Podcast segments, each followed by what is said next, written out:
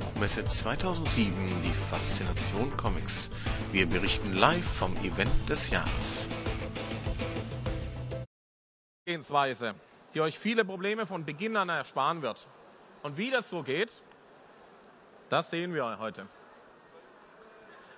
Ich habe euch eine Checkliste vorbereitet, die ihr in jedem Fall durchgehen solltet. Erstmal, um was soll es überhaupt gehen? Okay, das, die Frage beantwortet sich vielleicht schon durch die Idee. Wo wollt ihr eure Site hosten? Falls das jemand nicht weiß, was das heißt, ich werde es noch nachher erklären. Von welchem Typ soll eure Website sein? Habt ihr denn überhaupt auch alle Genehmigungen, um keine Probleme zu bekommen? Wer schreibt die Texte? Wer kümmert sich um die Programmierung? Wer um die Bilder? Und wie soll das Webdesign eurer Site aussehen? Ein paar dieser Fragen können sich von selbst lösen, andere nicht. So, der Plan. Um was soll es überhaupt gehen? Eigentlich ist das eine Frage, die sich schon durch eure Idee ergeben haben sollte. Aber vielleicht wollt ihr einfach eine Seite über ein ganz bestimmtes Thema machen. Und jetzt stellt sich dann die Frage, was wollt ihr denn wirklich machen? Ein Lexikon vielleicht? Eine Nachrichtenseite? Eine Bildergalerie? Eine Linksammlung vielleicht? Oder alles zusammen und noch viel mehr? Und die Antwort auf diese Frage wird wirklich entscheidend sein für viele Dinge.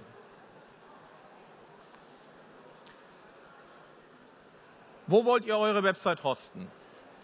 Das ist auch die Frage. Wo werdet ihr euren Webserver aufstellen? Wollt ihr einen eigenen Webserver mieten oder einen Serverplatz? Denn irgendwie muss eure Webseite ins Internet gelangen.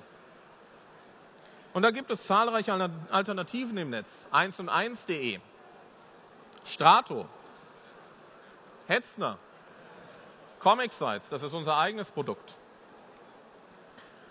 Und bis auf comicsites.de bietet wirklich jeder dieser Hoster auch eigene Server an, sodass ihr mit Sicherheit fündig werden werdet. Es gibt auch kostenlose Hosting-Möglichkeiten, aber die sind nicht allzu sehr zu empfehlen, denn sie schränken euch ganz einfach in der Technik ein, die ihr verwenden könnt. Und um euch alle Optionen offen zu halten, dann braucht ihr auf jeden Fall einen ganz regulären Webserverplatz, der einfach Geld kostet. Wir können und wollen euch keine Empfehlungen dafür hier aussprechen. Man sollte sich einfach mal alle Angebote gut ansehen und vergleichen und für einen selbst dann das Passende einkaufen. Das ist das Beste. Und diese Entscheidung sollte man nicht zuerst, sondern ganz am Schluss fällen.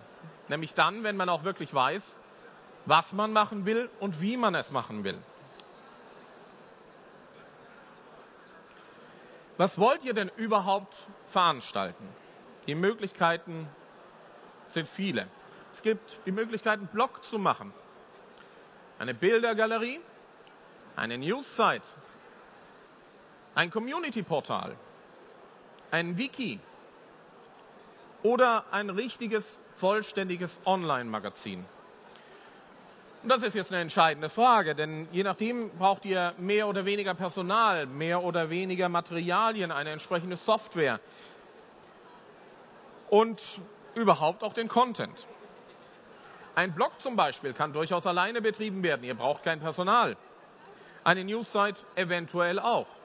Es gibt dafür einige Beispiele im Internet. Die Bildergalerie, die wird in jedem Fall irgendwann Personal verlangen, denn die Bilder, die müssen überprüft werden. Dasselbe gilt für ein Community-Portal. Ihr müsst eure Threads in Foren überprüfen. Denn spätestens, wenn ihr Kenntnis von einem Problem in rechtlicher Natur habt oder bekommt, dann müsst ihr eingreifen. Ein Wiki kann anfangs alleine wachsen, denn die Community kommt nach und nach dazu. Sie sehen einfach, aha, da wird ein Thema abgedeckt, das mich interessiert. Und das Personal, das dafür dann notwendig ist, rekrutiert sich in der Regel aus den Leuten, die daran teilnehmen. Und am meisten Personal wird ein richtiges und vollständiges Online-Magazin benötigen und das von Beginn an. Ich weiß, wovon ich spreche. Splash Comics hat sehr viel Personal. Ja, von welchem Typ? Es gibt einiges an Software. Für einen Blog empfehle ich WordPress. WordPress ist der Marktführer. Was ist überhaupt ein Blog? Das ist so ein Tagebuch, eine Art Webtagebuch. Und sehr viele Zeichner haben schon solche Blogs, in denen sie dann täglich irgendeine kleine Zeichnung, irgendein Scribble veröffentlichen. Das ist also eine Möglichkeit. Man kann zum Teil entweder den Blog selbst aufsetzen auf einem Webserverplatz oder Dienste wie zum Beispiel blogger.com benutzen. Eine Bildergalerie sammelt einfach Bilder. Coppermine ist dafür eine sehr gute Software. Sie ist vor allen Dingen auch gratis, genauso wie WordPress. Hier können zum Beispiel Fanarts gesammelt werden. Aber Vorsicht, bei Fanarts muss man sehr vorsichtig sein, was die rechtlichen Hintergründe anbelangt. Dazu dann noch ein, später ein bisschen mehr.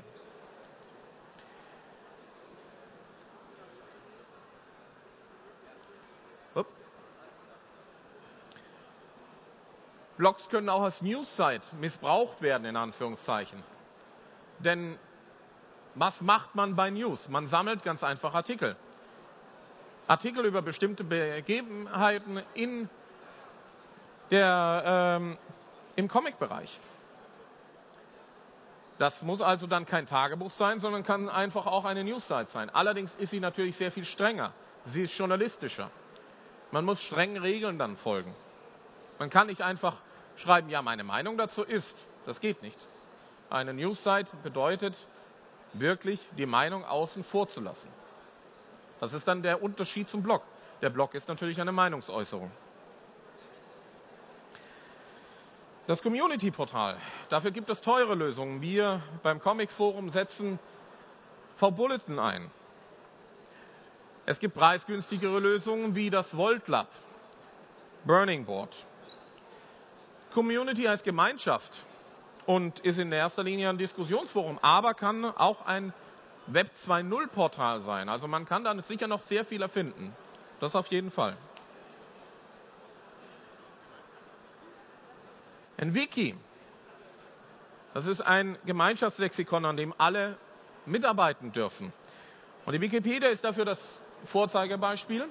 Allerdings darf man in der Wikipedia lang nicht so ausführlich sein, wie man es vielleicht gerne möchte, zu bestimmten Themen, zu bestimmten Themenbereichen. Und da kann man auf jeden Fall auch ein kleines Wiki aufbauen. Schlussendlich noch das Online-Magazin, dafür empfehle ich dann Joomla, ebenfalls kostenlos. Und das ist ein echtes Content-Management-System, bietet modular sehr, sehr viele Möglichkeiten an. Über Newsite, Bildergalerie, Linkbereiche und so weiter.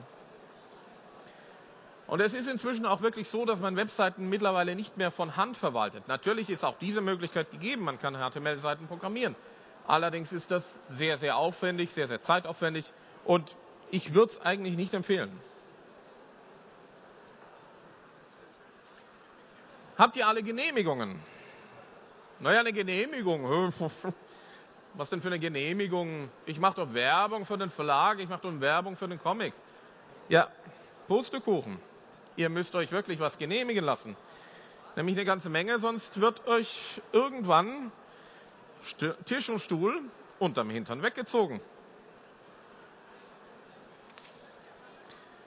Und das muss genehmigt werden. Alle Grafiken, die man nicht selbst erstellt hat, scannen gilt nicht als selbst erstellen, wohlgemerkt alle Grafiken, die ein copyright-geschütztes Material oder Motiv zeigen. Das heißt also, ein Asterix dürft ihr nicht einfach so auf die Website setzen. Ein Superman dürft ihr nicht einfach so auf die Website setzen, auch nicht Fruits Basket zum Beispiel. Und das hier geht schon mal gar nicht. Ganze Comicseiten. Ganze Comic-Geschichten oder fremde Texte, die ihr nicht geschrieben habt. Es gibt hier geltende Gesetze, die man einfach beachten muss. Bei Zweifeln besser einen Anwalt fragen. Als Beispiel, wir haben einmal ein Special über Asterix, den ersten Realfilm gemacht. Wir wollten natürlich ganz gerne Zeichnungen zeigen von Asterix und daneben ein kleines Bild vom realen Asterix. Wir haben angefragt. Wir haben zuerst bei Japan angefragt, dann haben wir bei Dargo angefragt und Dargo hat gesagt, ist nicht, dürft ihr nicht. Also so weit kann das durchaus dann bei Genehmigungen gehen, dass man eben auch gesagt bekommt, nein. Wer schreibt denn eigentlich die Texte? Wer kümmert sich um die Bilder? Ihr selbst? Naja, gut, umso besser. Dann kann es eigentlich schon losgehen.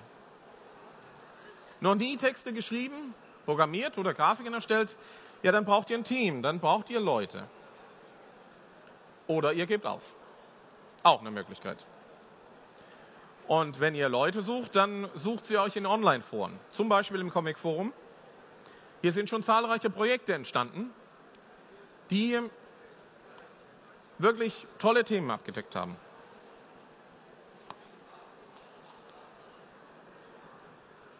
Wie soll das Design eurer Website aussehen? Das kann ein echtes Monster sein.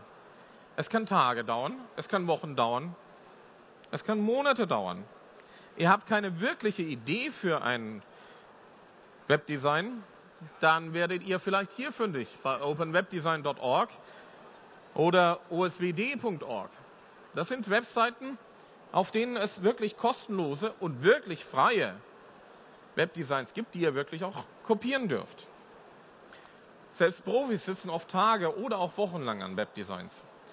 So ein kleines Beispiel, das noch recht frische Design der neuen Splash Comic Seite. Daran haben wir dann letztendlich Monate gesessen. Denn es gab eine erste Idee, die wurde weiter ausgearbeitet, dann wurde sie ein paar Mal liegen gelassen, dann wurde wieder daran gearbeitet, bis dann letztendlich die endgültige Idee stand.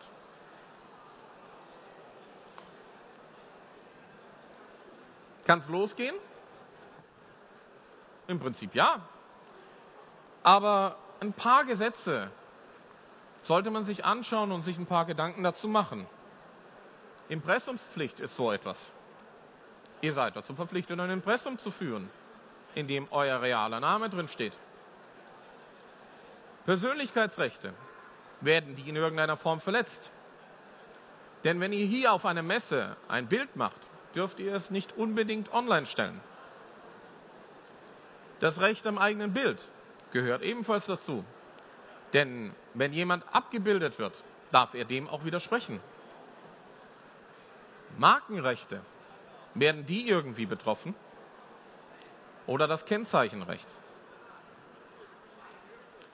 Es gibt sicher noch weitere rechtliche Hürden. In, informiert euch da wirklich lieber gründlich und fragt gegebenenfalls einen Anwalt. Wir dürfen natürlich hier nicht weiter auf diese Gesetze eingehen. Wir dürfen hier keine Rechtsberatung machen. Aber wir weisen euch einfach darauf hin, diese Gesetze gibt es. Ihr könnt euch wirklich viel Ärger ersparen, wenn ihr euch vorher informiert. Durchs Internet laufen immer wieder Abmahnwellen. Die Leute werden immer wieder abgemahnt wegen Kleinigkeiten, eben weil sie die Impressumspflicht verletzt haben. Und das geht dann ganz schnell in die Tausende. Das heißt, eure Existenz kann davon bedroht sein. Und ein kleiner Tipp zu einer weiteren Veranstaltung. Heute um 15.30 Uhr in der Halle 5.0 Stand D901 gibt es einen Vortrag über Texte, Urheberrechte und Internet. Den solltet ihr euch auf jeden Fall mal anhören. Jetzt will ich ein paar Beispiele zeigen von ein paar gut laufenden Comic-Websites, die schaffen, einen echt mitzureißen, die dynamische Inhalte haben und diese auf besondere Art und Weise anbieten. Die jetzt folgenden Websites sind nur eine Auswahl dessen, was es gibt. Also da gibt es sicher noch sehr, sehr viel mehr. Das erste ist Bytecomics. Suchmaschinen, okay, Suchmaschinen, da denkt man erstmal an Google, aber es gibt eine Suchmaschine für Comics. Das heißt, es gibt sogar zwei und die beste, meines Erachtens jedenfalls, ist Bytecomics. Hinter einem schlichten Äußeren, so wie bei Google, stecken sehr, sehr viele durchdachte Funktionen, die wirklich gut sind. Und es ist ein Eigenprodukt, in dem Fall von Thomas Kobbe. einem guten alten Freund. Naja, jetzt ist es natürlich so, man sollte nie etwas Gutes über ein eigenes Produkt sagen, deswegen nur ein paar Fakten zum Comic Forum. Über 31.000 Benutzer haben wir. 3,5 Millionen Page-Views im Monat, sogar zum Teil bis zu 4 Millionen. Tausende Besucher jeden Tag und das spricht ja an sich für sich. Das Comic Forum ist seit März 2000 aktiv und war damit das erste Diskussionsforum seiner Art für Comics in Deutschland. Das Comic Forum richtet zum Beispiel auch die Online-Abstimmung zum Sondermann aus. Die, der Sondermann wird am Samstag verliehen. Hier an dieser Stelle. Und bietet natürlich auch vielen Comicverlagen ein Zuhause. Am besten macht euch da ein eigenes Bild davon. Comicgate.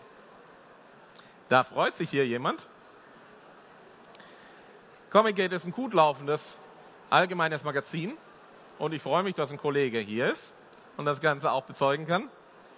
Rezensionen, Internetcomics, News, Kolumnen, Specials, Gewinnspiele, eine Online-Datenbank für Comic-Verfilmungen.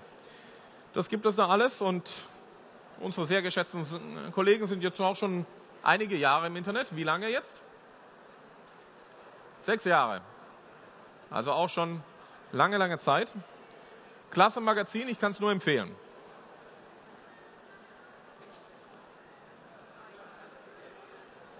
Die Duckipedia. Die Wikipedia ist ja bekannt. Duckipedia ist wie der Name irgendwo schon sagt, eine, äh, ein Wiki über Disney-Themen.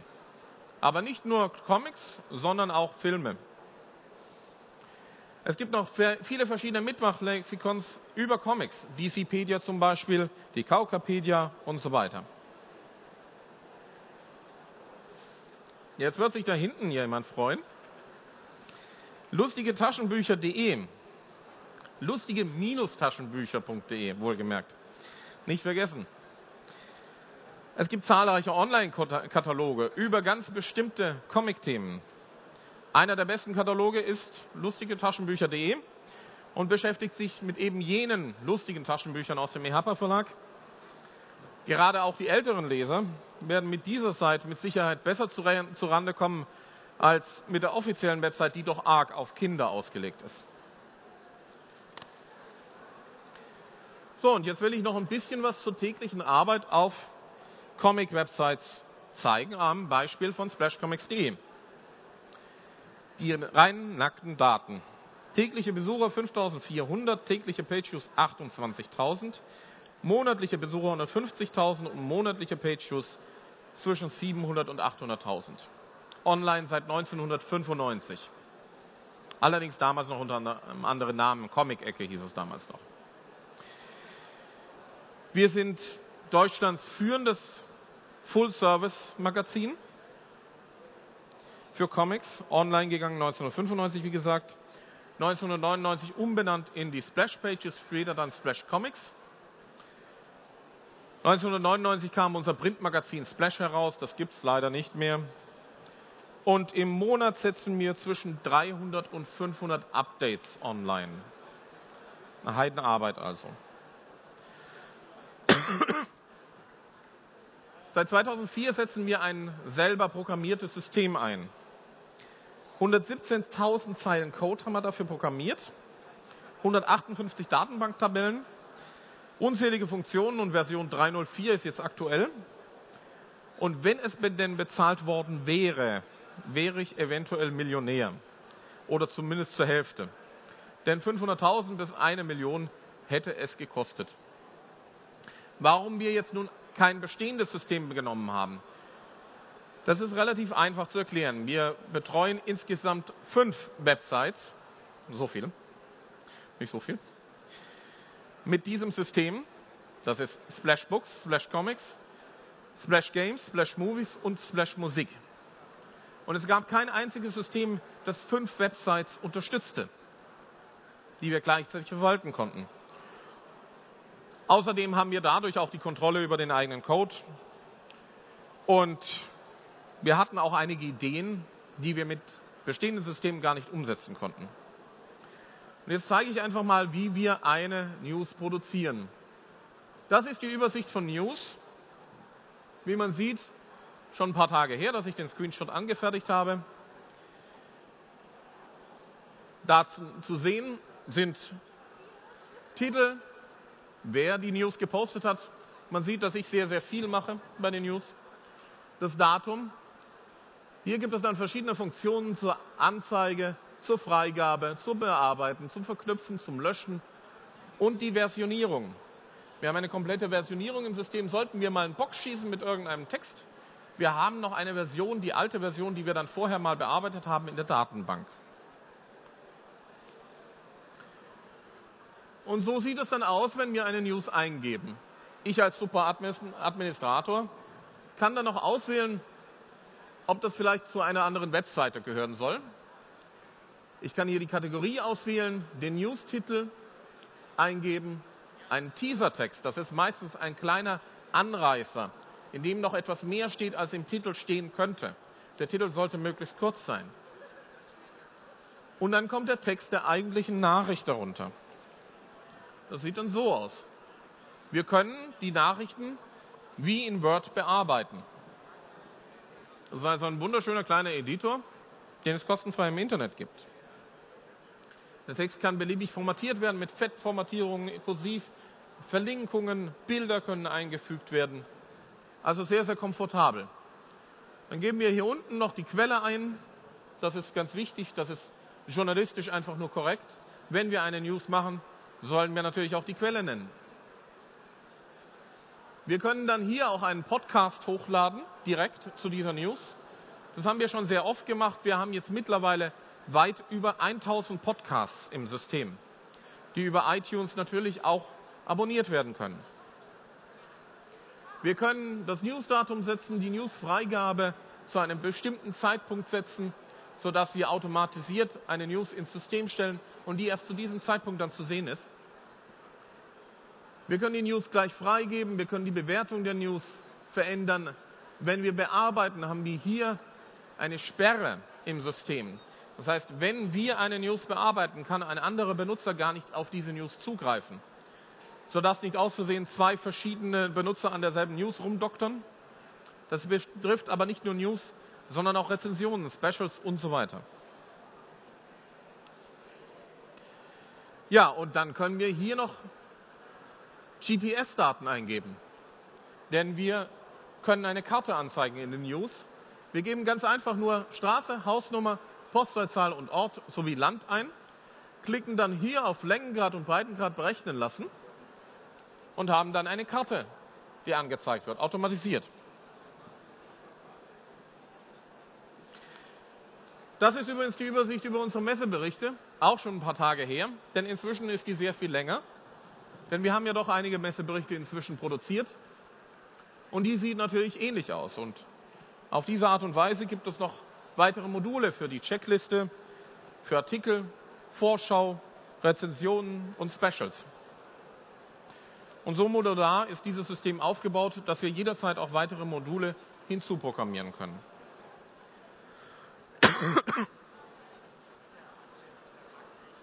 Und das muss man für eine News tun. Eine halbe Stunde Suche, circa eine halbe Stunde Recherche, 15 Minuten dann schreiben und dann nochmal 10 Minuten mindestens für die Podcast-Erstellung. Je nachdem, wie lang die News ist, kann das natürlich dann auch länger sein. Also wirklich anderthalb Stunden für eine einzige News. Das ist schon eine sehr lange Zeit. Es ist natürlich auch so, dass ab und zu die Suche und die Recherche entfallen können.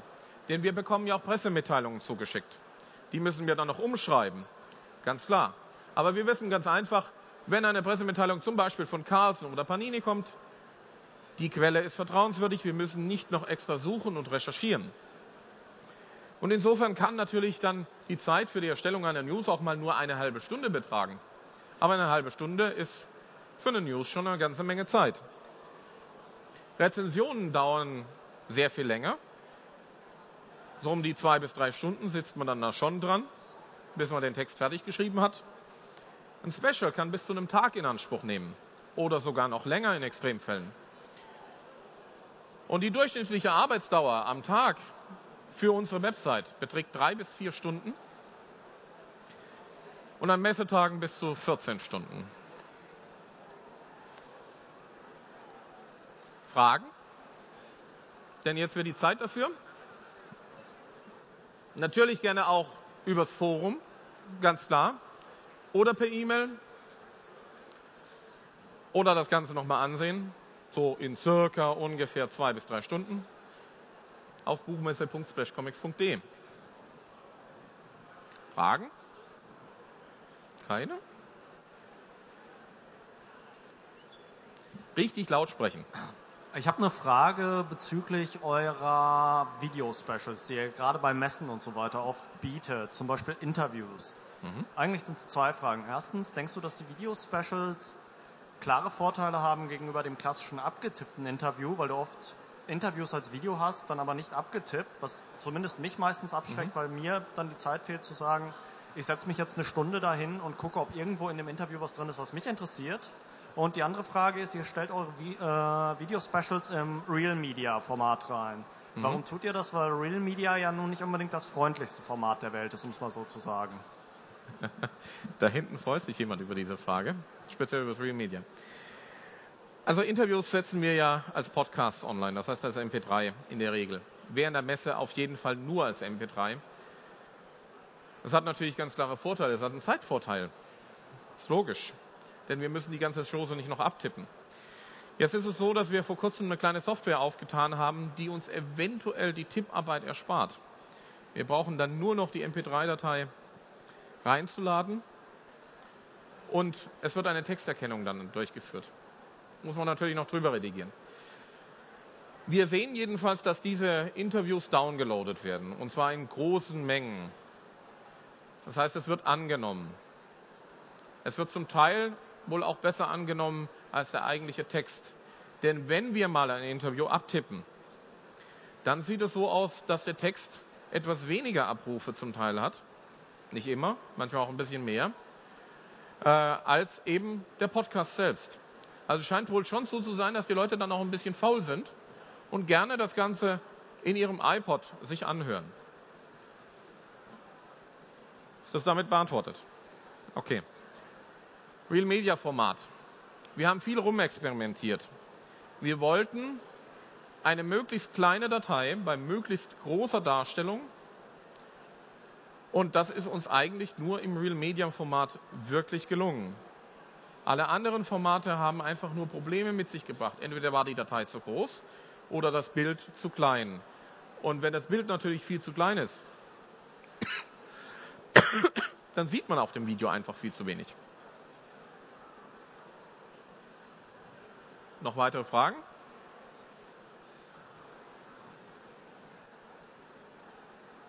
Nicht?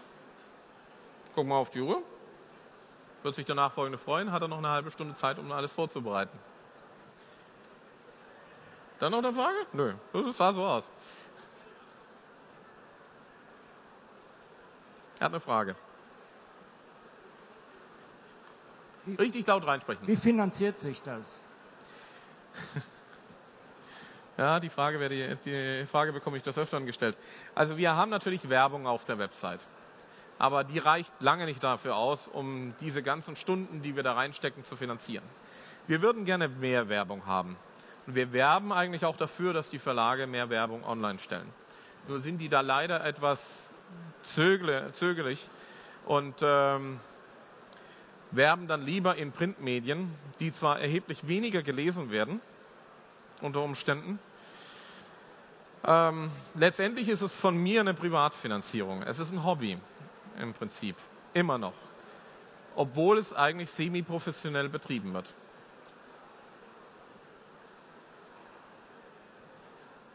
Noch Fragen? So, dann war's das. Dann bedanke ich mich für die Aufmerksamkeit und wünsche noch viel Spaß auf der Buchmesse.